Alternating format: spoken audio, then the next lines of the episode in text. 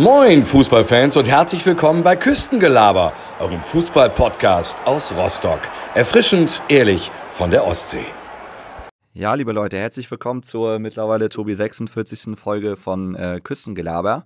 Und ja, wir haben heute zwei Premieren. Die erste Premiere ist der erste Mannschaftsarzt. Heute bei uns zu Gast Doc Bartel. Doki, danke, dass du da bist. Ja, gerne. Und die zweite Premiere, wir sitzen alle in einem Raum. Das ist Wahnsinn. Das gab es, glaube ich, so noch nie und das wird es vielleicht auch nicht mehr geben. Schauen wir mal, was die Zukunft bringt. Ne? Wobei wir fühlen uns eigentlich super wohl hier. Deswegen kann ich mir gut vorstellen, dass wir vielleicht des Öfteren nicht mehr vorbeischauen. Doki, wir steigen mal ganz entspannt rein. Und zwar haben wir jetzt vorher schon so ein bisschen geplaudert. Und zwar würde uns natürlich brennend interessieren, ähm, nach deinem Abschied jetzt bei Hansa Rostock, was du eigentlich so machst, beziehungsweise ist der Abschied, wenn man das so sagen kann, eigentlich schon in trockenen Tüchern? Oder, oder bist du da eigentlich so voll mit dem Herzen noch dabei? Ja, klar, das wird aber auch immer so sein. Ähm, der Abschied ist äh, sicherlich erstmal da. Ne? Zeitlich ist es äh, klar, dass äh, ich jetzt nicht mehr so präsent bin. Äh, ich habe immer noch ein ganz gutes Verhältnis zu der medizinischen Abteilung. Ähm, wir sprechen uns auch noch teilweise ab, weil ich ja Spieler auch noch relativ äh, gut kenne. Äh, aber mit dem Tagesgeschäft habe ich nichts mehr zu tun. Ja, wir haben so ein bisschen aufgeschnappt, dass du, glaube ich, auch eine Art Beraterrolle übernommen hast. Hast du die noch inne, dass du praktisch irgendwie noch so ein bisschen, du hast ja den neuen Mannschaftsarzt, wenn man sagen kann, dort empfohlen bzw. installiert. Wie ist das abgelaufen? Genau.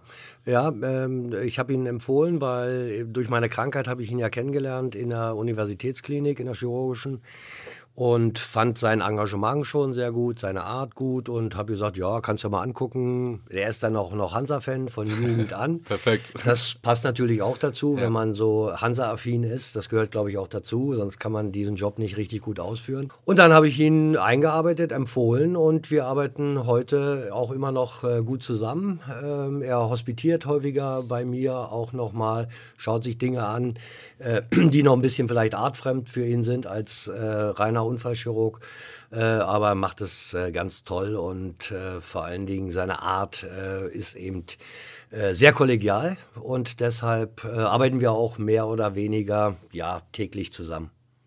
Jetzt hast du so ein bisschen ausgesprochen, ähm, dass er aus einem aus diesem Unfallchirurgiebereich kommt. Ähm, ist das relevant für einen Mannschaftsarzt, äh, vielleicht jetzt aus diesem Fußballgeschäft oder vielleicht auch irgendwie aus einem anderen äh, Sportbereich? Äh, muss man sich auf irgendwas spezialisieren oder was sollte man eigentlich so als Mannschaftsarzt mitbringen? Ist das eine krasse Umstellung? Hm, ja, das ist, äh, also es gibt ja immer wieder Beispiele, wo das nicht so ist. Äh, die meisten Mannschaftsärzte, denke ich mal, der ersten und zweiten Liga, ich habe das ja auch 33 Jahre gemacht und kannte ja auch viele und kenne viele, äh, kommen schon aus dem unfallchirurgisch-orthopädischen Bereich. Aber es gibt eben auch Mannschaftsärzte, die waren Frauenärzte und die haben ihren Job auch sehr, sehr gut gemacht. Ich glaube, das Engagement, wie, wie beschäftigt man sich damit, das spielt schon eine große Rolle. Und vielfach ist es ja auch so, dass es eben andere Erkrankungen auch noch mit zu behandeln geht und nicht nur die reine Verletzung. Ja, also gerade manualtherapeutische Dinge, also äh, den Bewegungsapparat untersuchen und therapieren, das ist schon wichtig. Äh, aber da haben relativ viele Mannschaftsärzte der Bundesliga äh, auch äh, diese Weiterbildung abgeschlossen äh, und äh, damit dann natürlich auch die Spieler behandelt. Wir dürfen aber nicht vergessen, dass wir auch noch einen großen Bereich haben äh, der Physiotherapie, äh, die natürlich da dann auch nochmal therapeutisch eingreifen. Ja, spannend. Ähm, jetzt hast du natürlich auch ein bisschen mehr Freizeit. Ähm, was sind denn eigentlich so deine Hobbys? Was machst du dann gerne mal, wenn du jetzt sagst, okay, du bist nicht bei Hansa? Was steht so äh, auf der Hobbyliste Nummer eins? Na, auf der Hobbyliste Nummer eins stehen meine Enkelkinder. Ähm, das sind vier an der Zahl und die also, sehe ich meines Erachtens immer noch zu wenig, weil das unheimlich gut, äh, viel Spaß macht. Vor meiner äh, ja doch doofen Erkrankung, Rückenerkrankung, wissen ja viele, äh, habe ich auch ähm, relativ viel Sport gemacht. Also äh, Fußball nachher nicht mehr, weil die Knie wollten das nicht mehr so. Aber ich habe gerne äh, Volleyball gespielt, Fahrrad gefahren, Fahrradfahren mache ich immer noch. Äh, aber so ist es natürlich durch die Krankheit ein bisschen minimiert. Das äh, finde ich nicht so schön. Aber mit den Kiddies Fußball spielen und äh, ich habe ja auch eine Enkelin dabei, da muss ich ein bisschen was anderes machen.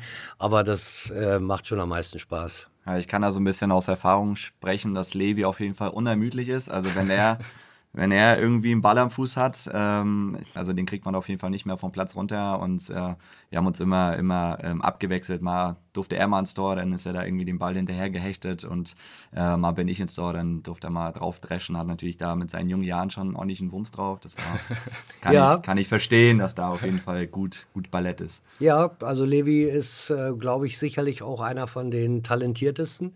Äh, und deswegen macht es natürlich auch Spaß, den zu sehen. Ne? Bist du da auch kritisch, dass du noch mal so ein paar Tipps gibst, so aus deiner Erfahrung? Du hast ja selber früher auch Fußball gespielt. Ja, aber wenig. Ne? wenig. Ne? Also eher dann ähm, die Benimmregeln äh, oder dass man sagt, ja komm, hättest du noch ein bisschen mehr laufen können, so zu dem reinen Technik. Ich bin der Meinung, äh, bis, ja, ich weiß nicht, äh, zur C-Jugend, na, vielleicht ist das wieder zu hoch gegriffen, kriege ich gleich wieder Ärger, aber äh, bis zur D-Jugend sollen sie machen, was sie wollen, sollen Fußball spielen und dann Sich ist bewegen gut. auch. Sich bewegen, ja, und die Technik äh, ausreifen und mal durch die Beine spielen, also das habe ich früher schon gerne gemacht. das werde ich denen also auch äh, immer wieder sagen, dass sie das machen sollen. Ne? Ja. Weil nichts ist doch schlimmer, du verlierst 1-0, hat keinen Spaß gemacht und Absolut. hat geregnet. Du hast mit sechs Jahren bei Lok Halberstadt selber angefangen, Fußball zu spielen und wir haben recherchiert, mit 31 Lenzen aufgehört. Warum hat es für die große Karriere nicht gereicht? Ähm, stimmt nicht, bei Lok habe ich nicht angefangen, aber ich habe in ähm, Perleberg angefangen, ja. bin dann nachher in Lok gespielt. Für die ganz große Karriere hat es deshalb nicht gereicht, weil ja, ich entweder nicht genug talentiert war, zweitens mein Vater mich nicht zu Hansa gelassen hat. Ich war ja gesichtet bei Hansa Rostock und auch angenommen, aber Vater hat gesagt, nee, äh, du darfst da nicht äh, Medizin studieren und das ist äh, dann nicht so, Gott sei Dank hat er es gesagt. Das war natürlich am Anfang für mich äh, blöd, ne, weil ich ganz gerne spielen wollte. Ja, zweite Liga habe ich trotzdem gespielt und äh, das war okay ne, äh, zur damaligen Zeit. Ich habe ja studiert und ähm, dann war das okay, dass ich da zweite Liga bei Halberstadt gespielt habe. Also warst du damit vollkommen zufrieden und bereust auch die Erfahrung, die du damals gesammelt hast, auch im Nachhinein gar nicht? Nee, also sowohl vom Fußballerischen her nicht, ja. ähm, weil ich muss ganz ehrlich sagen, also als ich nachher schon klarer denken konnte, war es mir schon wichtiger, äh, einen Beruf zu haben, mhm. äh, den ich immer wollte. Na, weil mein Vater ist Arzt und da habe ich gesagt, das wollte ich eigentlich von Anfang an, wenn man mich gefragt hat als ja. Jugendlicher schon, was Sie wären Arzt. Und deswegen ist es gut. Und ich kann ja den Beruf viel, viel länger ausführen jetzt. Na, ich wäre ja schon lange Rentner. Na, Fußballrentner meine Sehr ich. Sehr gut langfristig gedacht, definitiv. Also langfristig auf jeden Fall. Ja. Ja, man, man kriegt ja auch so ein bisschen mit, dass ähm, ja viele Profifußballer, ob das jetzt in der Bundesliga ist oder auch international, ja mal nebenbei versuchen, was zu machen, ob das im Fernstudium ist. Äh, meistens geht es ja so Richtung Betriebswirtschaftslehre oder, weiß ich nicht, Eventmanagement. Also Gibt es jetzt eigentlich so aktuelle Beispiele, dass jetzt wirklich jemand aus der ersten, zweiten Liga Medizin studiert? Also ist das überhaupt heutzutage möglich, dass man, das ist wahrscheinlich zu komplex, das Studium, oder? Glaub schon, glaub schon. Es gibt, gab, gibt und gab natürlich einige, die äh, also sowohl fußballerisch Weltklasse waren und auch sicherlich gute Ärzte sind. Jupp Kapellmann zum Beispiel von äh, damals Bayern München, ähm, der äh, auch ein sehr guter, anerkannter Mediziner in Süddeutschland nach wie vor ist. Also es gibt da schon schon Beispiele, äh, aber viele glaube ich nicht. Ne? Äh, Wolfgang Ramlow hier bei uns in äh, äh, Rostock hatte das noch geschafft, auch ein sehr engagierter Kollege. Und aber danach war es auch so, äh, dass man nicht so mehr gefördert wurde. Deshalb ja auch, Vater, nein, du gehst da nicht hin. Äh, ich hätte ja aufs Internat gehen müssen, ja. sondern du machst den Werdegang dann eben über die Medizin es glaube ich, so viele gibt es nicht. Ne? Das gibt sicherlich einige, die ich jetzt vergessen habe, aber die beiden fallen mir nur jetzt spontan ein. Aber ich glaube, gerade bei so einem Studium ist auch super viel Selbstdisziplin auch gefragt, dass man sich wirklich immer wieder Woche für Woche motiviert. Inwieweit hat da auch die Erziehung oder die vielleicht auch strenge Erziehung eine Rolle gespielt, dass du das so durchgezogen hast? Ja, das ist richtig. Also Lernen hat mir immer Spaß gemacht, äh, das muss ich wirklich sagen. Und mir ist es auch nicht schwer gefallen. Äh, und deswegen konnte ich es anfänglich noch machen, dass ich also, wie gesagt, für Geld Fußball gespielt habe und trotzdem studiert habe. Das war okay, ähm, aber nachher war es dann doch so, dass ich auch da wieder äh, Prioritäten setzen musste und habe mich dann fürs Studium entschieden, fürs Reststudium noch, viertes Studienjahr, wo es ja darum auch ging, ein ordentliches Examen zu machen und bin dann äh, etwas tiefer in Bezirksliga und Bezirksklasse gegangen. Da brauchte man dann nicht mehr so viel trainieren. Da konnte man doch schon so ein bisschen von der Erfahrung, die man auch hatte, war ja noch nicht alt, äh, 24, 25, aber trotzdem schon leben. Ne? Was hat man da so verdient? Du meinst, glaube ich, du hast zweite DDR-Liga gespielt? Oder genau. Also in der zweithöchsten Klasse in der DDR-Liga? Genau, zweite. Ja, also für damalige Verhältnisse, man kann es ja nur beim Verhältnis setzen, hatte man schon, wenn man mal auch gewonnen hat, und ab und zu haben wir ja auch gewonnen, auch mit Halberstadt, äh, dann hatte man schon so ein zusätzliches Gehalt eines Arztes. Ja, okay. ja, ja. Also man kann es nicht vergleichen. Also heute würde man ja sagen, oh, was war das, 40.000 gekriegt? Nein, aber ein Tausender hatten wir schon mal ne, im Monat. Und das als Student, das war schon, war schon okay. Ähm, und 1991 war es dann soweit, du bist zu Hansa gekommen, hast angefangen. Was hast du eigentlich mit Juri Schlünz angestellt in der Zeit, dass Hansa gesagt hat, den Mann wollen wir unbedingt haben? Ja, da gehört auch immer ein bisschen Glück dazu. Juri wurde äh, mir ja äh, aufgedrängt, hätte ich bald gesagt, also weil er lange Zeit verletzt war.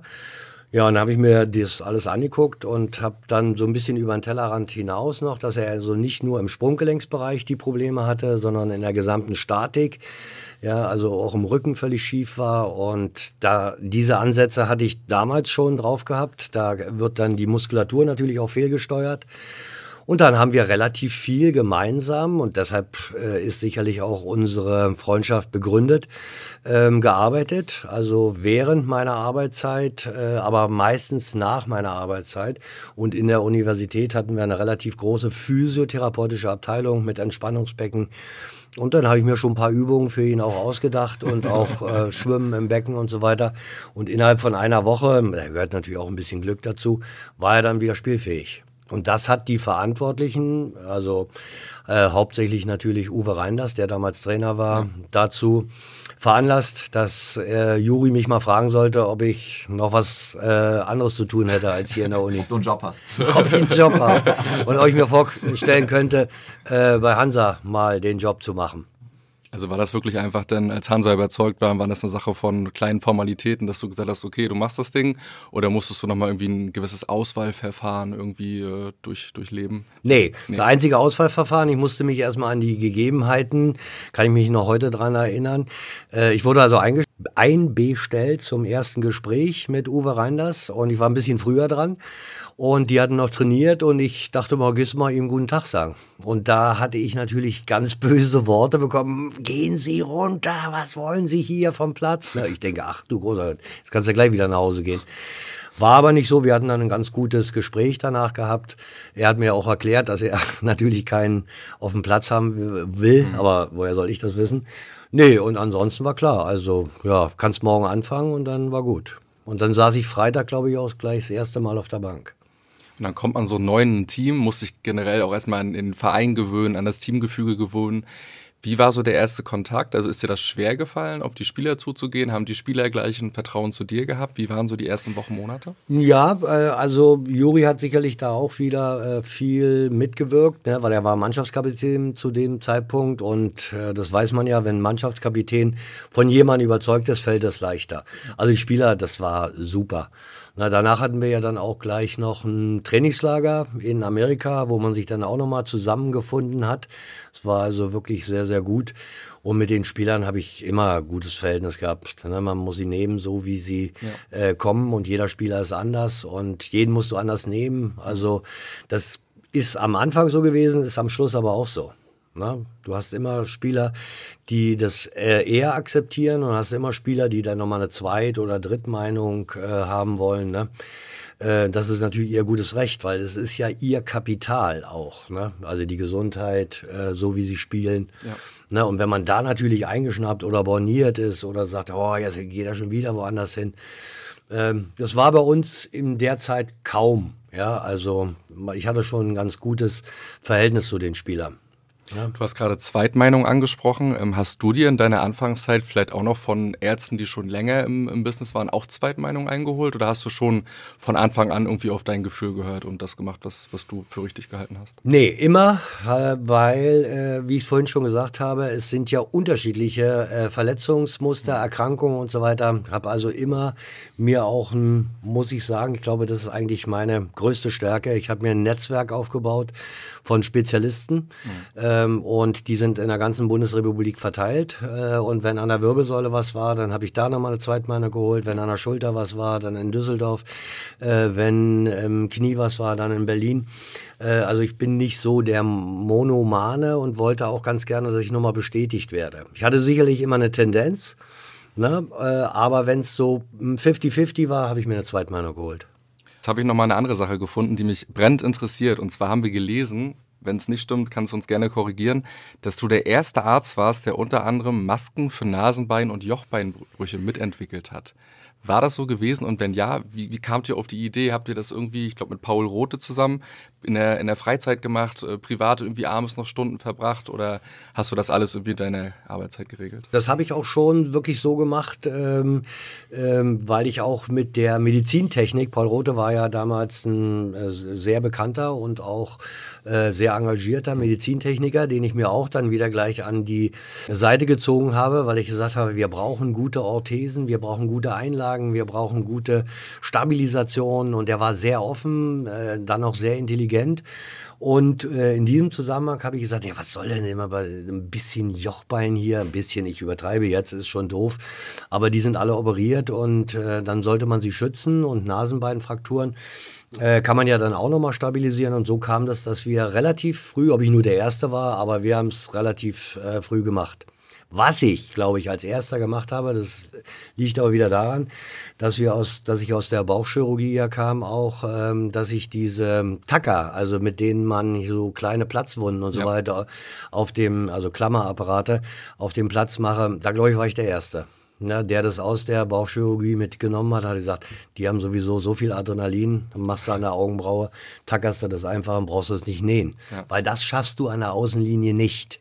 Ne? Also dann alles unter sterilen Kautelen, aber mal so eine Naht da rein. Äh, und nach, der, äh, nach dem Spiel habe ich es dann ordentlich versorgt. Das wäre jetzt nämlich meine Frage. Ja, also die, die ich wieder raus, dann, ja, okay. ich wieder raus und habe dann äh, das fein fertig gemacht. Ne? So ein Provisorium quasi für den Moment genau, erstmal und dann genau. das Spiel. Turban rum und dann. Genau. Ja, also Turban manchmal gar nicht. Äh, Wachs drauf, ne, weil ähm, das hält. Ne, das ist äh, wirklich gut. Kennt man ja aus dem Boxsport oder so. Das ist, ja, glaube ich, da natürlich noch ein bisschen verbreiteter. Ne? Ja, da hast du aber noch ein bisschen mehr Möglichkeiten, mit dem Adrenalin zu ja. arbeiten, ne, in dem Wachs drin. Ja. Äh, am Hinterkopf zum Beispiel habe ich sie drin gelassen. Mhm. Die habe ich dann nicht nochmal äh, rausgenommen, so, aber hier vorne im Frontalbereich, also im Gesichtsbereich, da ist schon schöner, wenn man das dann fein subkutan, also unter der Haut näht. Da sieht man die Stiche dann gar nicht. Man will ja auch nicht äh, als Profi dann nachher rumrennen wie so ein Scarface. Ja, ja. Einige sind ja auch ein bisschen eitel. Ne? Und, ja, ja, aber mit, mit, mit Recht muss man ja. sagen. Ja, also man sollte schon äh, das versorgen und deswegen eure Frage vorhin ja auch, ne, sind Chirurgen und Unfallchirurgen, Orthopäden häufiger an der Seite, hm. ne, weil sie dieses Nähen, Handwerk besitzen, dieses ja. Handwerk besitzen, genau. Ja, da muss ich auch an Oliver Neuville denken. Ja. Du kannst dich wahrscheinlich gut genug an die Halbzeitpause damals in Bochum erinnern. Ich war S4, ich habe es ehrlich gesagt gar nicht mehr so auf dem Schirm. Ich kenne die Highlight-Videos von YouTube.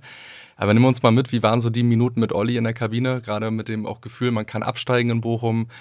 Olli Neville, super wichtiger Spieler für die Mannschaft. Wie war es Ja, also das war es nun wirklich. Ne? Also Olli war einer der Unterschiedsspieler. Er verletzt sich kurz vor der Halbzeit an der äh, Außenlinie, kriegt also so einen Schuh, einen Stollen vom Schuh in das Ohr. Das Ohr ist völlig aufgerissen. Ich wollte ihn schon auswechseln lassen und er hatte dann noch gewimmert, nein, Doggy, Doggy, lass mich. Und dann habe ich gesagt, ja, okay, dann machen wir das. Haben einen Turban umgemacht, ja, so ein Verband. Dann in der Halbzeitpause habe ich ihn notdürftig ähm, das äh, genäht mit drei Stichen, musste erstmal den Knorpel im Ohr wieder reponieren, also wieder in die richtige Richtung stecken. Naja, und dann haben wir das Ding ja 3-2 gewonnen. Olli war der entscheidende Mann. Ja, Flanke dann. Ja, genau. und auch äh, Vorlagen und Tore. Ja. Und er hat ja, war ja alles. Ne? Olli war äh, Weltklasse. Und ja, nach der äh, Feier, die ja da fast 30, 40 Minuten gedauert hat, habe ich gesagt, Olli, jetzt müssen wir mal langsam dein Ohr richtig versorgen. Dann habe ich das wieder rausgepult und habe ihm das dann nachher mit mehreren 10, 13 Stichen oder so äh, ganz gut versorgt. Und Olli sagt ja heute noch, sieht besser aus als das andere. Ja, vor allem, was sind das für Emotionen? Also auch wahrscheinlich für, für, für alle Beteiligten, sage ich mal, für die Spieler, für den Staff so. Du verbringst da eine Halbzeitpause notdürftig irgendwelche Wunder und dann reicht's für einen Klassenerhalt und dann die Emotionen, glaube ich, das kann man gar nicht in Worte fassen. Das kann man nicht in Worte fassen. Ne? Also das ist wirklich, also auch das mit das spektakulärste, was ich erlebt habe, weil der Erfolg hinten raus ja noch so war. Ne? Ja. Und wir hätten ja wirklich noch absteigen können beim Unentschieden. Ja. Ne? Deswegen brauchten wir das 3-2. Äh, und deswegen war es natürlich, ähm, ja, auch immer wieder. Ne? Also das Highlight, weil es so mit Erfolg gekrönt war. Es gab viele andere gute Sachen, die äh, im Gedächtnis bleiben, aber Olli ist schon. Dann hake ich da gleich mal ein. Was blieb denn doch noch im Gedächtnis? Was waren so die anderen Sachen, die hervorheben? Ja, also auch Dinge, die ähm, dann ähm, auch, äh, ich sag mal, äh, im Nachhinein dann wieder gewertet werden können. In diesem gleichen Jahr, also Bochum, ähm, war, ähm, hatte ich, ähm, ja, oder war ich auf Mallorca, ne, weil ich dort eine Weiterbildung gegeben habe und dann rief der Trainer, also Zachhuber, mich an und sagte, Doggy, du musst kommen hier, der Marco Rehmer, der kann nicht spielen, der hat wieder Knieschmerzen und so weiter. Ja, und dann war ja Familie mit auf Malle. Äh, und dann bin ich, habe ich mich im Flieger gesagt, gesagt, ja, ich rufe dich gleich zurück. Und habe ich mir einen Flieger organisiert, bin hingeflogen, ne, habe äh, Rema äh, dann innerhalb von drei Tagen wieder fit gekriegt. Äh, der hat äh, Samstag gespielt, das war aber dieses Spiel, wo wir 1-1 gegen Nürnberg gespielt haben. Ne? Und eigentlich schon tief betroffen waren, weil es ja dann immer schwerer wurde, nicht, nicht abzusteigen. Und dann kam das legendäre Bochum. Das war eine Situation, also die freut einen dann auch, wenn man es geschafft hat, in der kürzesten Zeit das dann doch so zu machen. Ne? Rade Priza immer wieder Beispiele, ne? also den ich also wochenlang am C gespritzt habe, weil er gebrochen war, aber der hat gespielt. Martin Max, ähm, also es gibt so viele Dinge. Paul Beinlich, äh, den habe ich, glaube ich, als das zweite Mal hier war, ja, täglich behandelt. Ne, da gibt es ja auch den legendären Spruch, ne, den, ja. den, den, du wahrscheinlich nicht mehr hören kannst, ich weiß es nicht. Ja, äh, ich, äh, ich hörte davon. Ähm, und Paula hat es aber auch äh, genossen. Ähm, ich glaube, also genossen weniger, aber er war, glaube ich, auch dankbar, dass er immer wieder sonnabends fit war. Ne? Also bis Donnerstags habe ich mit Muss mit ihm immer rumraderiert, die Physiotherapeuten ja. und immer wieder was Neues ausgedacht. Wenn du halt so viel Zeit miteinander verbringst, dann kann zwangsläufig auch eine gute Freundschaft entstehen, oder? Ja, halt so genau. Und dass ähm, dann natürlich das Vertrauen einem auch geschenkt wird. Ne? Paul hatte ja nur sensationelle Stationen auch gehabt bei Leverkusen, äh, bei Hertha BSC und bei Hamburger SV. Ähm, aber immer, wenn irgendwas Kompliziertes war, kam er zu mir das ist natürlich dann auch, da kriegst du dann Gänsehaut, ne? Ja. wenn Paula anruft und sagt, Doggy, ich muss mal wieder zu dir kommen, das kriegen die hier nicht hin. Das hat ja gar nichts damit zu tun, dass das schlechte Mannschaftsärzte sind. Ne? Das sind sicherlich sensationelle Mannschaftsärzte auch. Aber manchmal hat man auch noch eine andere Herangehensweise. Aber ist es denn so, dass äh, praktisch so Spieler aus einem anderen Verein die freie Entscheidung haben, auch zu einem anderen Art zu gehen? Also da sind wir natürlich komplett weit weg und können das ja null beurteilen. Ähm, ist es halt wirklich so, dass ähm, Paul dann einfach sagen konnte, okay, nichts gegen den Hamburger SV oder wie auch immer, ich möchte gern zu Doki und das war dann auch okay? Ja, also die meisten machen das so. Wir haben es ja auch so gehandhabt. Es gab auch Spieler, äh, die hier bei Hansa gespielt haben, die gesagt haben, nee, ich möchte nochmal zu meinem ehemaligen Mannschaftsarzt. Das ist aber auch nur, wenn man das so kennengelernt hat, wie ich es eben auch gesagt habe, auch noch logisch. Ne? Also so ein Vertrauen, gerade im medizinischen Bereich, äh, das ist schon sehr, sehr wichtig. Und deshalb äh, gab es das hin wie her. Ja, also und das war auch okay. Das war immer okay. Das war auch immer okay. Äh, die meisten, es ging ja meistens um die Trainer. Die meisten Trainer haben das auch verstanden und haben dem auch zugestimmt, weil die waren ja dann teilweise auch mal zwei, drei Tage weg von der Mannschaft, ne, weil sie da nach München gefahren sind oder äh, nach Frankfurt oder wo auch immer. Ne. Ja, ich habe das, also ich frage nicht einfach so, weil ich habe das damals halt bei Pep so ein bisschen aufgeschnappt, als er bei Bayern war, ne, hat man natürlich so ein bisschen diesen Clinch mitbekommen mit Müller-Wohlfahrt, ne, dass er halt super unzufrieden war. Also ich stecke natürlich da halt null drin und kann das eigentlich überhaupt nicht beurteilen. Aber er wollte ja die Spieler gefühlt ähm, schnellstmöglich fit haben. Vielleicht ging es ja aus medizinischer Sicht ja gar nicht. Das kannst du wahrscheinlich als Trainer null beurteilen. Ne, wenn dann natürlich da ein, so ein erfahrener Arzt wie Müller-Wohlfahrt sagt, du pass auf, äh, beim besten Willen, ich kriege den jetzt hier nicht innerhalb von ein paar Stunden irgendwie wieder fit gespritzt oder was auch immer. Das ist äh, wirklich ein äh, Problem. Pep Guardiola war, ist ja für mich ein sensationeller Trainer, weil fußballerisch war er ja auch schon sehr gut. Aber das müssen dann, zu dem damaligen Zeitpunkt war er ja noch ein junger Trainer, müssen, müssen die auch erst lernen. Ne? Also die Biologie kann man nicht übertölpeln. Ein Muskelfaserriss dauert so lange, wie er dauert. Ne, da kann man noch so äh, viel rumhampeln an der Seitenlinie ne, und sagen, der muss jetzt wieder spielen, das wird nicht klar sein. Oder es sind eben Fehldiagnosen. Ne, also wenn jemand sagt, ich kriege einen Muskelfaserriss wieder in drei Tagen hin, ja, dann ist er ein Lügner, ne, weil es geht nicht. Die Biologie kann man nicht überlisten. Oder es ist ein Muskelfaserrisschen. Ne? Aber den brauche ich nicht erwähnen. und bei Priza war es ja auch spannend. Ich glaube, der hat den Kapselriss damals gehabt ne? und verschiedene Blutungen und äh, Prellungen. Und den hast du ja wirklich fit gespritzt, wie man auch. Ja, der hat nicht nur einen Kapselriss gehabt, ja. sondern der hat tatsächlich eine Großzehenfraktur gehabt. Also, das ist schon, also, wenn manche sich den kleinen Zeh brechen, dann äh, laufen sie schon wochenlang an, an Krücken, äh, aber äh, der hatte sich den Großsee, also das ist ja wirklich die Abrollphase. Ja. Also musste der vor jedem Training und vor jedem Spiel gespritzt werden. Ne? Aber das ist doch auch trotzdem ein Risiko. Also natürlich hast Klar. du gewusst, was du machst, ja, aber natürlich. hast du da manchmal schon an der Seitenlinie geschwitzt und gedacht, na, wenn er jetzt vielleicht irgendwie umknickt oder wie auch immer, ein falscher Zweikampf? Nee, nee weil kaputt ist kaputt. Wir haben es ja dann noch getebt ja. ne, äh, danach, also stabilisiert und wir haben es ja einfach nur betäubt, dass er keinen Schmerz hat. Also mehr nicht. Äh, sicherlich, das macht man im, nur im Hochleistungssport, nur wenn es um was geht, nur in Absprache mit dem Spieler. Ne, aber der war so positiv verrückt und deswegen mochte ich den auch, weil das wirklich, das war, das war ein Tier. Das war sensationell. Der hat hier ein bisschen unter seinen äh, Möglichkeiten gespielt, aber wenn man sich die Vita von ihm anschaut, vorher und nachher war er jeweils in der ersten Liga des Landes, wo er gespielt hat, Torschützenkönig. Ja. Also das ist ja auch manchmal so, das kennt ihr auch vom Fußball, äh, dass du in eine Mannschaft reinkommst, die nicht so mit ja. oder, oder, oder mit dir spielen. Ne? Das ist ja nichts Böses. Wir sind ja nicht abgestiegen mit ihm. Ne? Aber woanders hat er, war seine Goalgater-Tugenden äh, dann ja einfach besser. Ja, spielen halt so viele Faktoren eine Rolle. Man fragt sich teilweise, ähm, bei Lewandowski bei Bayern alles kurz und klein. Ja. Gut, bei Barca trifft er auch viel, aber es sind so Kleinigkeiten, die du als Fan gar nicht mitbekommst. Umfeld, fühlen sich die Kinder wohl in der Schule, Sprache etc. pp. Das sind so viele Faktoren, die einfach super essentiell sind und die kriegst du als Fan natürlich auch gar nicht mit. Du beschwerst dich halt immer, warum trifft er nicht, ne? aber das kriegst du halt als, als Fan nicht mit. Genau, und das ist ja auch das, was, was ich vorhin sagte. Man ist nicht nur für die Spieler verantwortlich, sondern ähm, äh, ich habe die Kinder behandelt, äh, von denen äh, ich habe sie weiterverwiesen, ich habe die Ehefrauen behandelt, ich habe die äh, Eltern behandelt ne, und äh, habe denen die Wege gezeigt, wo man hin kann und durch mein Netzwerk eben auch ähm, dann ähm, Termine besorgt und so. Und das ist, glaube ich, auch schon wichtig, so wie du sagst. Ne? Die fühlen sich dann hier wohl. Und wenn du eben hörst, der hier bei uns war, der sagt, ja, sensationell.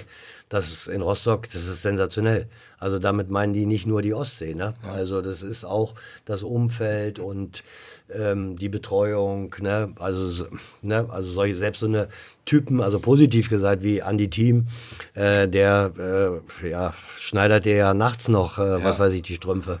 Das ist aber auch so eine Charaktersache, ne? also so total bodenständig und immer am Machen, immer am Tun, ja. alles für den Verein und diese Einstellung halt auch leben. Und ich habe Respekt vor so Leuten, die das halt über Jahre durchziehen, sich nicht verstellen und irgendwo Mensch bleiben. Und das ist halt so wichtig, gerade im Genau. Sport, ja, also gerade bei Andy ist es ja nur wirklich augenscheinlich, ne, dass der also für diesen Verein auch lebt. Aber ich glaube, der kann auch gar nichts anderes. ich glaube, der hört bei uns nicht rein. Ne? Ja, das heißt, er geht wahrscheinlich jeden Abend ins Bett und äh, dankt dem lieben Gott, dass Hansa ihn damals irgendwie reingeholt hat. nee, das glaube ich, glaub ich auch nicht. Mittlerweile ist er schon über den Punkt hinaus und sagt auch, er weiß, was er kann. Ja. Ne? Und die er hat ja auch immer ein gutes Verhältnis zu den Spielern und ist ja wirklich die gute Seele da unten auch. Ne? Man muss ja immer vorstellen, das ist äh, alles ohne Fenster. Also die Katakomben da unten sind alle ohne Fenster. Ne, also so viel äh, Sonne sieht der auch nicht. Vielleicht müssen Sie mal einen Urlaub schicken oder so eine Woche oder so ein bisschen. Ja, ja, ja, ja, richtig. Jetzt hast du in all deinen Jahren natürlich auch viele Trainer begleitet. Ähm, erste Frage, zu wem aus der Vergangenheit, gerade so die alten Hasen, Friedhelm Funkel, Armin Fee, wie sie alle hießen, zu wem hast du noch Kontakt und zu wem hast du vielleicht auch eine ganz besondere Bindung in der Zeit und vielleicht auch heutzutage noch? Ja, also habe ich, ähm, also ganz besondere Bindungen natürlich zu denen, die jetzt hier auch noch ansässig sind. Also Juri Schlünz, der ja mehrfach Trainer war, Ja. äh, aber eben auch mal eine lange Zeit eben äh, erster Trainer. Äh, Andreas Sachhuber, natürlich äh, auch sensationelle Erlebnisse, ne? Bochum. Äh, dann natürlich mein eig- eigentlich, wo ich Fußball verstanden habe, mein Trainer von der ersten Stunde, also äh, Frank Pagelsdorf. Das ist, glaube ich, oder das sind so schon die drei, wo ich den engsten Kontakt habe. Äh, aber auch äh, Friedhelm Funkel, sensationeller Trainer, Armin Fee, ähm, also pff, Dackel Heinsch, der nun leider verstorben ist, aber das, das waren alles äh, Typen. Da äh, habe ich relativ viel auch immer wieder, wenn wir uns getroffen haben, äh, zu erzählen gehabt. Ne? Aber gab es vielleicht auch Trainer, wo du gesagt hast, okay, da ist es dir vielleicht super schwer gefallen, auch irgendwo eine gute Bindung aufzubauen, wo man quasi nur das Nötigste kommuniziert hat und sich wirklich auf das rein berufliche beschränkt? Ja, gab es auch äh, einige, wo ich nicht unbedingt den Kontakt mehr gesucht habe. Ähm, aber äh, das ist halt dann so. Aber die waren auch häufig lange nicht da. Hast du für gesorgt, ja. Nein, nein, nein, das will ich, das will ich damit nicht gesagt haben. Aber ich habe, glaube ich, ein ganz gutes Gespür dafür. Äh, und ähm, äh, man kann ja jetzt nachlesen, wer nicht so lange da war. Äh, damit meine ich jetzt nicht Uwe Ehlers. Der hatte nur das äh, Zertifikat nicht, dass er länger äh, trainieren durfte, so dass er nur Übergangstrainer mal für zwei Wochen mein Trainer war. Aber es waren einige. Ähm, ja, die, die, aber ich habe mir nie da, äh, also fachlich nie, nie mich hinreißen lassen, dazu irgendwas zu sagen. Im Hintergrund, in meiner Familie, die mussten das auf die Nummer hören, was ich darüber denke. Aber äh, nach außen nie, zu den Spielern nie. Also äh, das war eher was, was ich dann äh, woanders verpackt habe. Jetzt hast du natürlich auch verschiedene Trainergenerationen miterlebt, mit Patrick Löckner, einem jungen Trainer zum Beispiel. Armin Fee war damals ja auch schon nicht mehr der Jüngste, sag ich mal, als er in Rostock war. Würdest du sagen, der Umgang mit der jüngeren Generation ist ein anderer als vielleicht auch mit alten, erfahrenen Hasen? Kann man das vergleichen oder sind das immer wirklich individuelle Persönlichkeiten, die in den Verein treten? Und Ja, also ich glaube nicht, dass man jetzt sagen kann, jung und alt. Ne? Man kann, was ich immer sage, ähm, gut und schlecht kann man auch nicht sagen, aber es gibt erfolgreiche und nicht erfolgreiche. Und da spielt natürlich immer äh, alles rundherum eine Rolle. Ne? Welche Mannschaft findest du vor? Hast du die ausgesucht? Und, und, und. Äh, vielfach wird es ja aufgesetzt und du hast eine ganz andere Philosophie. Ich glaube, die guten Trainer, also die, die dann auch ähm, äh, äh, Erfolg hatten bei uns, haben äh, mit den äh, Typen, die sie da vorgefunden haben, mit den Spielertypen, die sie vorgefunden haben, das Beste draus gemacht. Ja, aber ob es jetzt äh, bessere alte oder bessere junge Trainer gibt, äh, das will ich jetzt damit nicht sagen. Ne? Also Pagelsdorf zu seiner Zeit war jung, äh, Zachuber war nicht so alt, Armin Fee war ein erfahrener, ja, Alois Schwarz jetzt auch ein sehr erfahrener Trainer, mit dem ich sehr gern zusammengearbeitet habe, weil er oft so diesen Humor hat, den ich mag. Ne? Aber man kann ihm ja nur wünschen, dass er Erfolg hat, weil nur das zählt ja, weil das Geschäft kennt ja jeder. Ne? Der Trainer ist meistens die ärmste Sau. Ne? Jockey Marcel Schuhen wird dir wahrscheinlich auch noch was sagen. Und Ja. äh, der, hat, der hat eine spannende Frage eingereicht. Also wenn ich dir gleich vorlese, das riecht ja schon nach einer Anekdote. Und zwar würde er gerne wissen, wie damals der Medizincheck mit Alex Ikeng ablief. Worauf möchte er hinaus? Kannst du dich an da an irgendwas erinnern? Kannst du da was verraten? Kann ich, kann ich wirklich mich jetzt nicht dran erinnern. Da müssen wir Schuh nochmal fragen. Da müssen wir Schuh noch mal fragen. der hat, öfter- der hat bei Pommes auch irgendwie gefragt, was Ja. er für ein Ritual vom Spiel hatte. Da hat Pommes auch nur mit den Schultern Genau, gezuckt. und Pommes meinte, auch schon. Ja. Keine Ahnung. Also da ich kann jetzt, Fragen um die Ecke. Ja, also er ist ja, er war, also wir waren auch sehr, sehr eng, äh, Schuh und ich, äh, weil ich ihn auch für einen guten Torwart gehalten habe und das hat er jetzt bestätigt, sonst würde er ja nicht erste Liga spielen. Aber da kann ich mich jetzt nicht dran erinnern. Müsste ihr ihn noch mal fragen.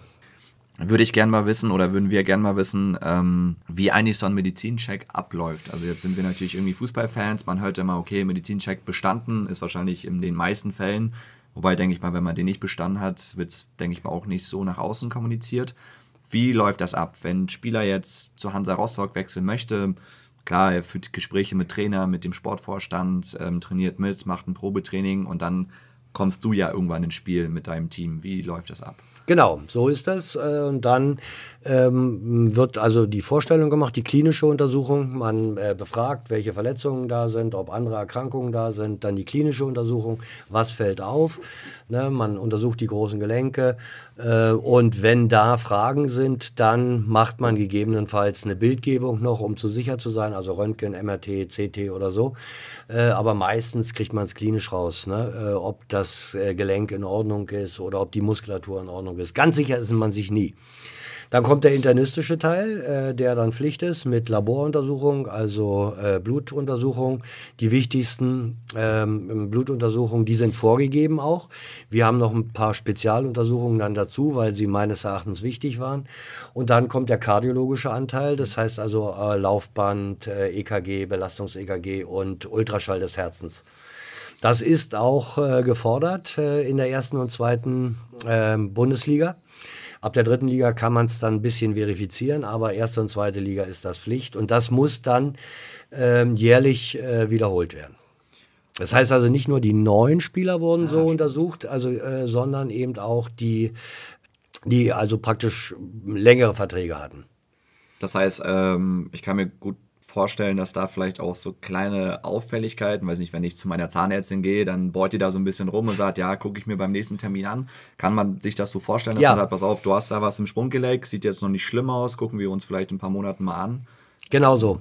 Genau so. Ähm, Es gibt natürlich auch immer ähm, die, Leu- äh, die Spieler, die eingeladen werden, haben ja eine Vita. Äh, Der Sportdirektor meistens oder der Scout, der Chef-Scout, haben dann natürlich auch die äh, Ergebnisse und sagen, also Frankie, der hat, also zu mir, der hat ein halbes Jahr durchgespielt, der hat kein Spiel verpasst. Ja, was soll da groß sein? Wenn du krank bist, kannst du nicht ein halbes Jahr durchspielen. Ja, aber so Kleinigkeiten, da hast du recht, kriegt man dann nicht immer raus. Ne? Aber das ist auch eine Kunst, da sich nicht zu verwachsen. Ne? Also ich kann, ich weiß gar nicht, ob ich überhaupt jemanden hatte, wo ich mich verwachst habe, also der dann bei uns wirklich nicht gespielt hat. Ne?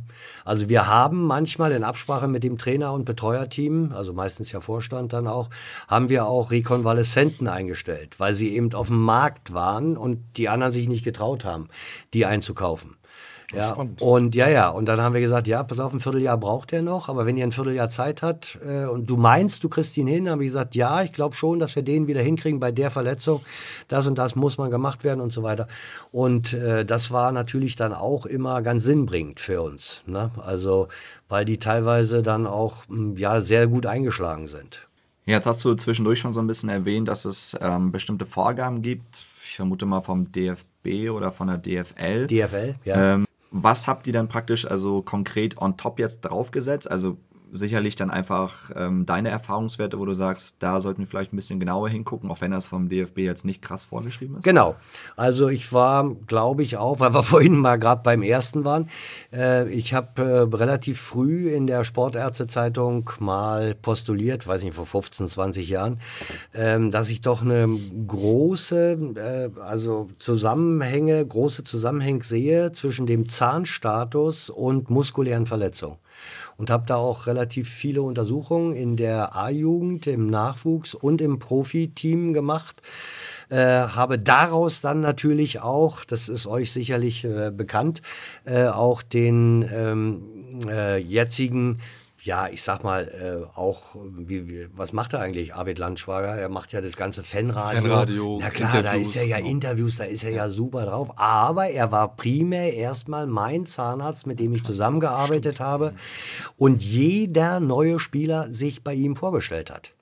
Ne, also das war auch neu. Heutzutage ist es so, dass äh, die meisten äh, Bundesliga-Vereine zweimal im Jahr eine zahnärztliche, wie wir es auch fordern, eine zahnärztliche Kontrolle machen. So wie früher in der Schule wahrscheinlich. Kann ich Genau, so, du hast gar nicht so unrecht wie in der Schule. Bloß man muss jetzt jemanden finden, der funktionell auch denkt. Also der sieht nicht nur Karies, wie du vorhin schön gesagt hast, sondern der sieht auch, ja, hier ist eine Zahnfehlstellung und man glaubt es gar nicht. Also bei den Jugendlichen in der A-Jugend hatten wir schon über 30 Prozent zu behandelnde Zahnfehlstellung. Ja, die dann Einfluss nehmen natürlich auch auf die Muskulatur. Ja? Krass, dass das ein Indiz dafür sein kann. Also als Laie ja, hat der man Körper ja, ist halt so komplex ja, wahrscheinlich. Gar keine ne? Ahnung. Sehr komplex. Aber mittlerweile, und das freut mich natürlich dann immer, äh, mittlerweile sind es, ähm, äh, das bestätigen mir ja auch diejenigen, die von anderen Vereinen kommen, äh, ist es in jedem Verein, der auf sich was hält, und das sind ja nun mal die Bundesliga-Vereine und die Zweitliga-Vereine, Drittliga, es gibt auch sehr, sehr gute organisierte Drittliga-Vereine, die das dann machen mit dem Zahnarzt ne, weil sich das bewährt hat. Vielleicht so ein bisschen von der Chronologie und darauf aufbauend so eine Frage, ich sag mal mit Augenzwinkern, ist wahrscheinlich, zumindest kriegt man das so mit, so der Medizincheck ja, glaube ich, so ein bisschen der letzte Step, glaube ich, vor der Vertragsunterzeichnung, wo wahrscheinlich der Spieler natürlich sehr drauf brennt, die Unterschrift denn zu setzen. Und da wäre jetzt so ein bisschen die Frage, kann ein Spieler, da musst du jetzt vielleicht keine Namen nennen, irgendwie bei bestimmten kleineren Verletzungen, die vielleicht über Vertrag ja, nein entscheiden, schummeln? Also ja. sind da irgendwann mal Spieler, die ja. so ein bisschen durch die Lappen gegangen, weil die gesagt haben, ach, äh, Knie wird schon okay sein oder. Ja. Klar. Genau das. Äh, ich sagte ja deshalb vorhin, Gott sei Dank ist mir nicht so ein riesen Ding immer mhm. passiert, weil ich alle großen Gelenke äh, untersucht habe. Aber es kann dir immer was passieren. Ne? Also, ähm, weil man, man will es ja gar nicht unterstellen, aber selbst der Spieler sagt, ja, das war nicht so doll und das ist ja schon sechs Wochen her mit dem Knie. Und dann äh, hat sich das dann doch anders herausgestellt.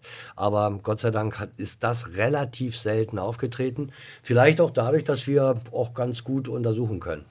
Aber jetzt mal so konkret gefragt, wann fällt man denn so ein, durch so einen Medizincheck? Also äh, sind, muss das jetzt bei einer Fahrschulprüfung, muss das was Gravierendes sein oder sind es vielleicht in Summe kleine Sachen, wo du sagst, okay, vielleicht Fehlstellung in den Zehen oder da mal eine Muskelverletzung oder es muss ja nicht immer irgendwie so ein noch nicht ausgeheilter Kreuzbandriss sein, oder? Genau. Also das mit den Zähnen, das würde ich jetzt nun nicht als äh, primäres hinstellen. ne? äh, da gibt es sicherlich auch Beispiele aus den äh, früheren Jahrzehnten, wo der Zahnstatus auch nicht so in Ordnung war, aber die trotzdem sensationelle Fußballer waren. Ähm, das würde ich nicht sagen. Aber insgesamt wertet man das alles, bespricht das dann auch. Dann hast du ja, wie ich eben sagte, äh, die ähm, Ergebnisse äh, des Scoutings äh, und äh, alles zusammen macht es dann nachher rund. Ich habe eine Anekdote, kann ich ruhig mal erzählen. Ähm, äh, der ähm, äh, Victor Agali war ja ein anderer Stürmertyp, insgesamt anders und jeder hatte gedacht, ja, er hat eine Verletzung am Knie. Das war gar nicht das Problem bei Victor. Victor hatte, bis heute ist es glaube ich nicht raus, er hatte einen Herzschlag, der, der war anders. Aber keiner konnte dir sagen, also jeder hat gesagt, der ist pathologisch, also der ist krankhaft, aber keiner konnte dir sagen, was es ist. Und den hatte ich also, wie gesagt, überall, weil ich natürlich auch nicht ja. unterschreiben wollte, dass der völlig gesund ist. Sondern, ich bei dem Organ auch. Naja, ja. bei Organ Herz. Ne? und ich keine Ahnung vom Herz. ne? Also habe ich den in Berlin gehabt, in Hamburg gehabt, äh, äh, bei Spezialisten. Und alle haben gesagt, pff, du, wir wissen es nicht genau, also pff, lass ihn spielen. Also. Und als der Dritte mir das gesagt hat, hat er gesagt, naja, dann lassen wir ihn spielen. Und Gott sei Dank haben wir ihn spielen lassen. Das gibt mal solche Sachen, die kannst du nicht erklären. Und da muss natürlich auch ein bisschen Glück haben. Aber wiederum, der wollte eben spielen. Ne, und ich glaube, den das dann wegzunehmen, der Eriksen, der, war auch schon einmal tot. Ne? Und der spielt auch wieder Fußball. Ja, Mit dem Defi zwar, aber ist egal. Ne? Wie ist das in Deutschland eigentlich? Also er durfte, glaube ich. Hier äh, bei uns durfte er spielen, ja. ja. Ne, er darf bloß, äh, glaube ich, in Frankreich oder Italien nicht. Er durfte Italien, Italien nicht zurück. Italien darf er nicht zurück, weil Italien ja. sagte nicht mit so einem Demand-Schrittmacher. Ne? Also der ja nur eingreift, wenn äh, irgendwas am Argen ist.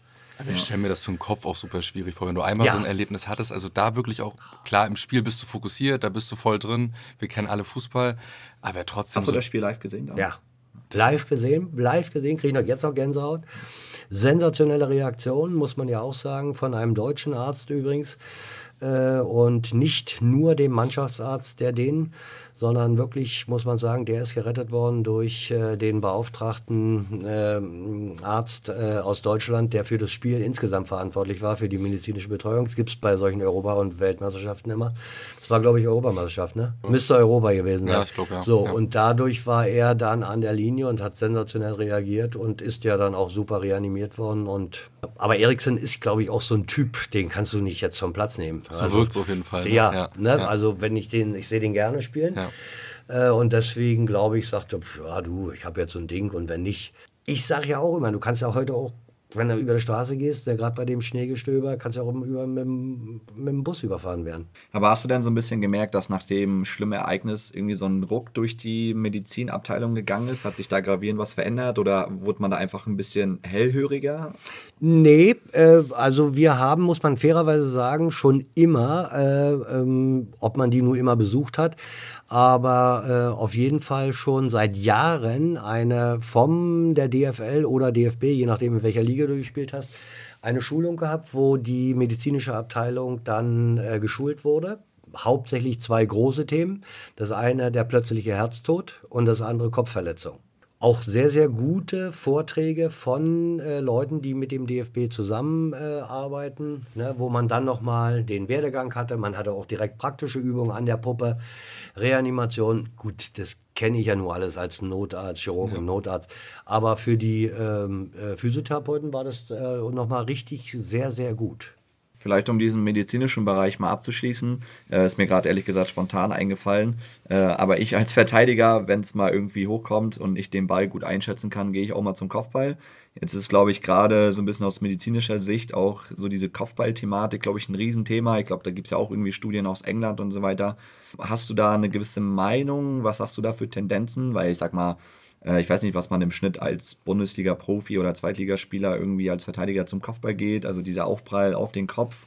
Äh, ja. teilweise ja auch, keine Ahnung, was mit für Geschwindigkeiten. Was, was ist so deine Einschätzung? Ja, das, das ist Sport, ne? Also dann musst du ja Boxen verbieten, dann musst du relativ ja, viel verbieten. Ja. Aber das ist Sport. Äh, beim Fußball willst du ohne Kopfball spielen? Ich kann es mir nicht vorstellen. Ich sag auch, jeder, der das macht, äh, unterschreibt dafür. Berufsrisiko. Das ist ein kleines Berufsrisiko mit dazu, aber es geht ja auch um die Amateurspieler, ne?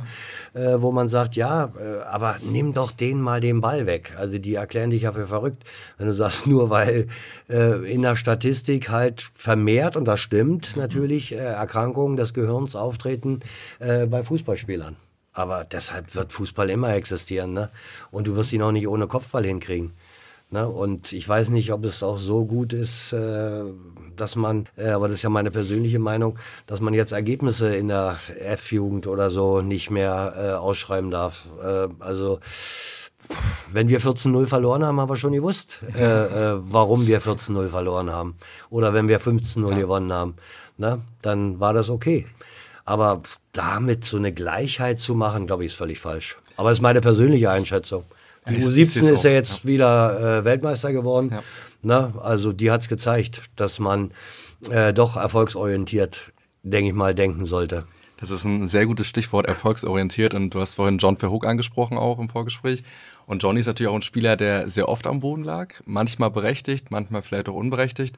Was mich interessieren würde, gab es manchmal auch so Zeichen von Spielern, dass du sofort gesehen hast von der Seite, okay, es ist alles gut, er will vielleicht auch ein bisschen Zeit schinden, sodass es so geheime Absprachen, Signale gab nee. oder gar nicht? Nee, also gab es gar nicht vorher. Man hat schon meistens gesehen, das hat, äh, kommt natürlich äh, wieder mir zugute, dass ich mal selbst Fußball gespielt habe, dass ich diese Verletzungsmuster vielleicht ein bisschen besser erkenne, äh, dass das eins sein kann. Also man kann schon erkennen, wann äh, eine Kreuzbandverletzung auftreten kann, weil es typische äh, Bewegungsmuster sind. Ne? Mhm. Und äh, da habe ich häufig schon von der Bank gesagt, ach du großer Gott, das sah gar nicht gut aus. Hm. Aber direkt, dass man das gemacht hat, nicht, nee. Also man ist dann ja doch immer abhängig davon, was der Schiri glaubt. Ja. Der ruft dich ja dann rauf oder nicht. Äh, und dann sprichst du es mit dem Spieler ab und äh, machst es dann auf der, ne, äh, sagst ja raus oder rein. Aber nimm uns mal live so ein bisschen mit. Also klar, du siehst ja oder nimmst das Spiel natürlich wahr und äh, siehst natürlich, okay, ist gerade irgendwie im Luftzweikampf passiert oder er wurde halt gefault, umgekriegt, was auch immer. Dann sieht man euch natürlich im Fernsehen oder im Stadion dann aufs Feld laufen. Wie läuft so ein Gespräch da ab? Also gibt es da irgendwie so ein, so ein ich will nicht sagen Fragekatalog, aber so die Basics, ein, zwei Fragen, so nach dem Motto, so gerade wenn man ja. irgendwie am Kopf getroffen ja. wird, nach dem Motto wahrscheinlich, so bist du gerade bei dir. Also gibt es da irgendwie so diese zwei, drei Standardfragen? Nee. Wie läuft so ein Gespräch ab nee. oder legst du einfach ja, drauf los? Also das legt man einfach drauf los. Wo hast du den Schmerz? Was tut dir weh? Ja, zeig mal. Und manchmal sind die dann ja auch, dass sie es nicht gleich hören. Aber äh, dann zeigt er das, dann guckst du es an, äh, dann machst du äh, Test also äh, die dann darauf äh, oder dann abzielen, doch die Diagnose einzugrenzen. Äh, und bei Kopfverletzungen fragst du dann natürlich auch, was für ein Tag heute ist und ob er bei sich ist und ob er sich erinnern kann, wie es passiert ist und so weiter. Ne? Da kriegt man schnell raus, ob er gerade ja, ob er wirklich, ist, ne? ob er wirklich eine Gehirnerschüttung hat. Und das ist ja dann auch die neue Tendenz. Da bist du ja dann auch verpflichtet, den Spieler runterzunehmen. wenn also wirklich klar ist, dass er eine Erschütterung des Gehirns hat, hatte und äh, dann muss man es runter machen. Ähnlich wie beim American Football, hm, jetzt endlich, ja. äh, dass die tatsächlich dann erst wieder aufs Feld dürfen, wenn sie von einem unabhängigen ärztlichen Kollegen untersucht wurden. Okay. Das ist also schon sehr, sehr fortschrittlich, was die Amerikaner machen, aber ist natürlich äh, auch eine ganz andere Sportart. Ne? Also die verletzen sich ja hundertmal mehr am Kopf als äh, ein normaler Fußballer bei den Massen, sage ich jetzt mal, oder auch bei den Geschwindigkeiten. Also wenn da halt ja, zwei Hühner aufeinander zurennen, ja. auch wenn die natürlich die Ausrüstung, den Helm haben und so ja. weiter, ich glaube, da prallen dann auch Welten aufeinander. Ja, also das muss man, das, das muss man dann wirklich sagen. Das sind Welten, ja. Ne? Aber äh, man wird American Football, das ist, glaube ich, die Nummer 1 Sportart da. Stell mal vor, die, die, sollen alle jetzt ohne Vollkontakt spielen. Ne? Also das, das, das kriegst du nicht hin. Vielleicht abschließend, Igor hat noch einen schönen Warnemünde-Part vorbereitet ähm, zu Hansa. Wenn du so deine Zeit jetzt Revue passieren lässt, würdest du sagen, du hast dich im Laufe deiner Jahre auch menschlich äh, durch deine Erfahrung vielleicht auch ein bisschen verändert? Oder bist du immer noch in Zügen der Doki, der damals auch 1991 bei Hansa angefangen hat? Ja, man ist ein bisschen ruhiger geworden. Ne? Da war man natürlich aufgeregt, denn man hat ja auch relativ viel erlebt. ähm, aber äh, einige Dinge, äh, die, die sind immer noch wie früher. Ich hatte ja nicht immer äh, so ein glückliches Verhältnis äh, zu den Schiedsrichtern. Äh, aber das war, lag meistens daran, äh, dass sie mich nicht verstanden haben. Ne? Also, also auch von der Warte her ist Weil du hast nicht Englisch gesprochen mit denen, nee, oder? Okay. Nee, nee, nee. nee. Okay. Äh, aber manche haben es eben dann anders verstanden oder so. Ne? Äh, aber ansonsten würde ich sagen, nee, menschlich nicht. Ich habe natürlich viel Erfahrung äh, mit sammeln können. Da bin ich natürlich dem FC Hansa Rostock auch sehr, sehr dankbar. Natürlich auch diese Momente, diese menschlichen Momente. Äh, viele Freundschaften entstanden sind, die bis heute äh, halten. Man hat ja nicht so viele enge Freunde, aber die engen Freunde sind doch in diesem Umkreis, ne? entweder äh, ehemalige Spieler oder ähm, Kollegen, die äh, heute noch zu meinem engsten Freundeskreis gehören. Ne?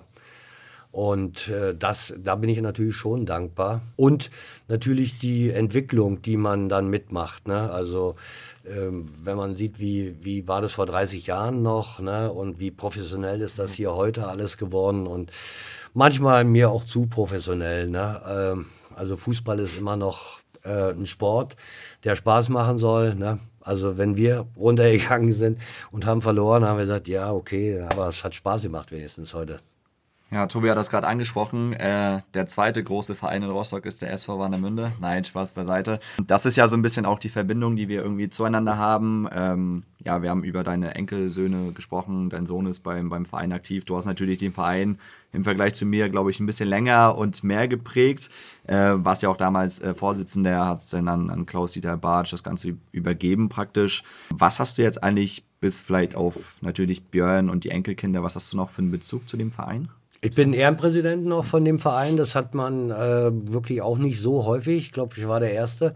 Pff, ja, das war natürlich auch wieder, ähm, habe ich mich sehr gefreut, war auch Dankbarkeit. Ich hatte das ja zwölf Jahre gemacht. Auch in sehr heiklen, also finanziell heiklen äh, Situationen auch. Äh, wir haben die, diese ganze Umgestaltung äh, haben wir natürlich in die Wege geleitet mit den zwei Kunstrasenplätzen, mhm. mit dem neuen Sozialtrakt, der eigentlich größer geplant war, aber nun ist egal, nun steht er so wie er ist und natürlich mit der schönen Halle. Ne? Also das geht noch auf unsere, meine, nicht nur, aber mit meinen Kollegen äh, äh, zurück und äh, da bin ich eigentlich noch stolz drauf. Was bis jetzt nicht geschafft wurde, war die Umstrukturierung des A-Platzes. Also ich wollte gerade sagen, des Hauptplatzes. Der ist aber seit, äh, äh, sagen wir, zwölf Jahren ist das, steht das auch jedes Jahr in der Agenda. Ähm, und jedes Jahr wird es irgendwie verschoben. Ne? Der war, war früher richtig gut, oder? Also ja, als klar. ich da irgendwie in der C-Jugend gespielt ja, habe, das, das, war, das war der geilste Platz das, eigentlich geführt in Rostock das, und jetzt kannst du da gar nicht mehr raus. Nein, das war wirklich sensationell. Wir wollten es auch gerne wieder so haben, ne, mit ein bisschen anders verschieben, aber trotzdem die Tatanbahn noch, weil der Schulsport ja auch äh, eine Rolle spielte. Mhm. Und deshalb haben wir äh, gesagt, ja, aber wir warten jetzt, glaube ich, die warten jetzt schon 12, 13 Jahre darauf. Ja, auch kein Flutlicht, das heißt, spätestens ja. irgendwann im Herbst oder so kannst du da nichts machen. Da nicht, nee. Ja. Kannst ja noch auf den Rasenplätzen, äh, auf den Kunstrasenplätzen spielen. Ja. Ne? Also das war ja auch wirklich, ne, äh, habe ich übrigens auch mit Juri alles zusammen gemacht, weil der kannte wieder die äh, Platzbauer von Politan. Ne? Und das war natürlich dann wirklich sehr, sehr schnell ging das und Auf auch einmal geht es doch. Ja, auch mit der Stadt. Also wenn, wenn dann heute. Ne? Und das war, glaube ich, ganz gut, dass wir dann zwei Kunstrasenplätze gekriegt haben. Ja, und die sind ja, wenn man, ihr wisst es ja auch, die sind ja nicht ganz billig. Nö, ne, damals Fördergelder auch, sage ich mal. Natürlich, ne? wir haben viele Fördergelder dann bekommen, aber die Stadt war da, das muss man sagen, war sehr, sehr äh, rührig und hat das gleich befürwortet. Und äh, damit haben wir natürlich gute Voraussetzungen gehabt für den, vor Dingen für den Nachwuchsbereich. Ne? Und das ist mir eigentlich das Wichtigste, ja, der Nachwuchs. Die Zukunft. Die genau. Zukunft, ja, und aber auch die Kinder. Ne? Also ja. es gibt auch nichts Schöneres, als wenn Kinder zusammen sind ja. und äh, dann Fußball spielen, sich freuen und auch mal 13-0 verlieren können. es muss nicht das Ergebnis nicht sein. Ne? Ich will klare Verhältnisse. Ja, das alles andere ist mir viel zu seicht. Ja, ist mir doch egal, ob der da heult zu Hause, dass er 14 0 verloren hat. soll er sich anstrengen. Soll er sich anstrengen. genau. Verliert er nächstes Mal nur 13 0. Aber ich glaube, der größte Luxus ist ja auch einfach, gefühlt über die Straße zu gehen und dann in die Ostsee zu springen. Also, also wo hast du das? Also Sensationell. Das, ist, das war ja auch mein Ansinnen, weil ich bin ja nun nicht von hier oben, das hatte ich ja vorhin mal kurz gesagt, bin ja erst äh, 84 hier hochgezogen nach äh, in den Bezirk Rostock. Äh, und das war immer, wenn ich Warnemünde gehört habe, ne, wenn ich den Platz gesehen habe, ich gesagt, das, mehr geht nicht. Und so war das eigentlich konzipiert. Wir wollten die zusammen mit dem Hotel Neptun äh, und mit dem Warnemünder Hof wollten wir hier tatsächlich Trainingslager äh, als ich Präsident war, Trainingslager für Bundesliga-Vereine äh, organisieren. Und das ist häufig gescheitert an dem nicht guten A-Platz, also Hauptplatz. Das, das ist ja das Traurige. Ne? Also ich glaube, vor ein paar Jahren hattest du ja auch irgendwie die Auswärtsmannschaften, die halt gegen Hansa gespielt ja, haben. Mittlerweile alle. sind die irgendwo in Wittenbeck ja. und weil die sich da einfach mehr reinhauen. Das ja. ist irgendwie traurig. Du hast halt so viele Hotels, wo du, glaube ich, als Gastmannschaft äh, super Bedingungen hast, aber dann scheitert es halt, dann sagen die halt, nee, wir gehen hier nicht auf den Kunstrasen, wenn wir am Sonntag oder Samstag im Ostseestadion spielen. Genau. Was soll der Käse so? Richtig, und das ist ein Riesenproblem, ne? Aber das verstehen viele nicht. Also, dass die Bedingungen da sein müssen, weil das Wichtigste ist ja nun mal der Untergrund, ne? Und also der Platz. Und äh, da haben die guten Trainer immer Wert drauf gelegt, mhm. dass wir gute Vorbereitungsplätze hatten. Und manchmal haben sich dann auch dahinter versteckt, dass der nicht so gut war. Na, ist ja klar, dass wir verloren haben, ist natürlich auch Quatsch. Aber wenn du so ein Trainingslager ausrichtest, na, dann möchtest du schon super Bedingungen haben. Und es gibt nichts Besseres hier. Äh, du kannst im Wald laufen, du kannst am Strand laufen, du ja, kannst schwimmen. Also, also, mehr geht nicht. Also so hat mein Vater mich trainiert. Ne? Also ich bin in Warnemünde äh, äh eigentlich Fußballer geworden obwohl ich hier noch gar nicht gewohnt habe. Aber in den drei Sommerwochen, wo wir hier immer Urlaub hatten, da hat er mich jeden Tag drin äh, getriezt. Ne? Ja, eines der Highlights war natürlich das äh, Pokalspiel gegen Dortmund damals und der Harry Krause, unter dem habe ich sogar noch gespielt, der kam ja dann irgendwann zurück. Ähm, was hast du da so für, für Erinnerungen? Was? Ja, da war ich äh, im Prinzip ja nur auf der Tribüne. Das war wirklich äh, eine schöne Sache, muss man ganz ehrlich sagen, für SV Warnemünde. Wir hatten aber auch zu dem Zeitpunkt eine gute Mannschaft, das muss man auch sagen. Äh, sind ja in dem darauffolgenden Jahr nur aus der Amateur-Oberliga abgestiegen, weil sieben Mannschaften abgestiegen sind. Das vergessen ja auch viele. Ne? Also bei drei Mannschaften wären wir locker drin geblieben. Also es war bei, Hertha ja schon ein paar Mal abgestiegen. Ja, ja, ja. Also sieben, weil die, die, haben, die, die haben die Ligen äh, umstrukturiert ja. und dadurch sind sieben Mannschaften abgestiegen. Krass. Ja. Aber wir hatten wirklich gute, gute Spieler da. Ne? Und auch sympathische Spieler. Äh, das hat Spaß gemacht, äh, dort äh, ja, äh, als Vorstand äh, tätig zu sein. Und ja, und danach musste man sich ja natürlich erstmal wieder hocharbeiten. Die Sponsoren waren dann nicht mehr so da. Ähm, ja, da gab es auch einige Querelen und äh, Gott sei Dank, dass es alles wieder in trockenen Tüchern ist. Der Verein ist gesund, hat eine super Nachwuchsarbeit meines Erachtens, steht jetzt ein bisschen hinten mit der ersten. Aber äh, da hoffe ich auch noch, dass äh, sie da noch wieder aus dem Sulki kommen.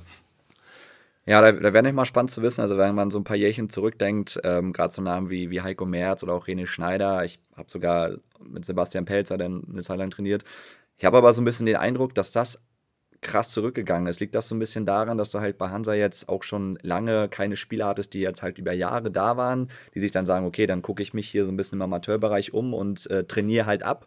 Weil wahrscheinlich, also die meisten sind dann, dann irgendwie nach zwei, drei Jahren weg und dann haben die ja gar nicht den Bezug zu diesem, in Anführungsstrichen, Amateurfußball, was halt früher, glaube ich, deutlicher war. Klar, du siehst immer noch in irgendwelchen Ü-Mannschaften äh, Spieler, die früher bei Hansa waren, jetzt halt irgendwo bei Sievershagen spielen, aber so vom Gefühl her, das sind ja vielleicht ein, zwei überhaupt, so in den letzten gefühlt zehn Jahren. Genau, du hast, äh, du hast absolut recht.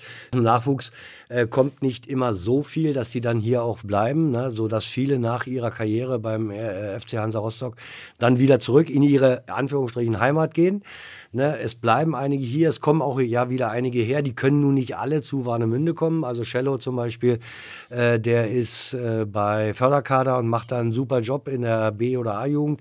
Also äh, top und mit dem spreche ich auch ab und zu, weil wir so auf Plätzen sehen, wenn ich meine Enkel betreue oder, oder betreue, äh, besuche und mir da Spiele angucke.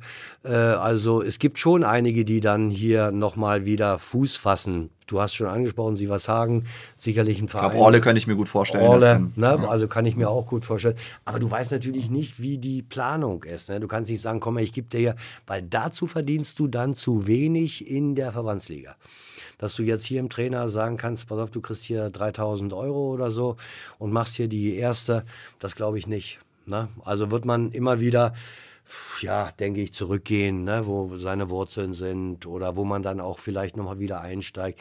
Elternhaus, äh, äh, Frau, Ehefrau, ne, also die dann sagen, nee, wir gehen jetzt aber wieder zurück. Ne. Also das sind, glaube ich, die seltensten. Und Heiko ist ein äh, Urgestein, Rostocker Urgestein. Juri, äh, Zachuber, die kriegst du natürlich nicht weg hier. Ne? Was ja auch gut ist. ne? Also die kriegst, du, die kriegst du nicht weg, die bleiben hier. Das ist ja ihre Heimat hier. Und mich kriegst du ja hier auch nicht mehr weg. Ja. Obwohl das, ich hier nicht geboren bin. Ne? Aber Rostock war eine Münde, das ist meins. Ist einfach zu schön. Ne? Ja, ist einfach zu schön.